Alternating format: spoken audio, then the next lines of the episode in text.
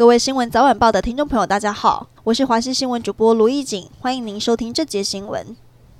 今天是台北市议员钟佩君揭露自己被名嘴朱学恒性骚后，首度露面举办记者会，提及这个案子，钟佩君还是忍不住哽咽，会下定决心说出来，是因为朱学恒签下切结书后，两个人还是频频在电视台碰面，而朱学恒在这场记者会前贴出主动到北检告发自己性骚，也让钟佩君直言可笑，只是想博眼球，其实根本没有悔意。加码爆出还有其他受害者遭受言语和肢体上的骚扰。云林县议员陈芳莹爆料，曾经被 C 名嘴公然向她性骚扰，让她感到被羞辱。她下午再度发声，要求性骚惯犯 C 名嘴公开道歉，并指如果今天等不到，就会勇敢公布名字。网友纷纷猜测 C 名嘴是谁。贴文一出不到半小时，不演了新闻台粉专发布一份声明，名嘴朱凯翔回应：如今我无法记起一年多前应酬中是否有说过陈议员指控的那一句话，虽不确定是什么环节，但让陈议员。感受如此，他道歉。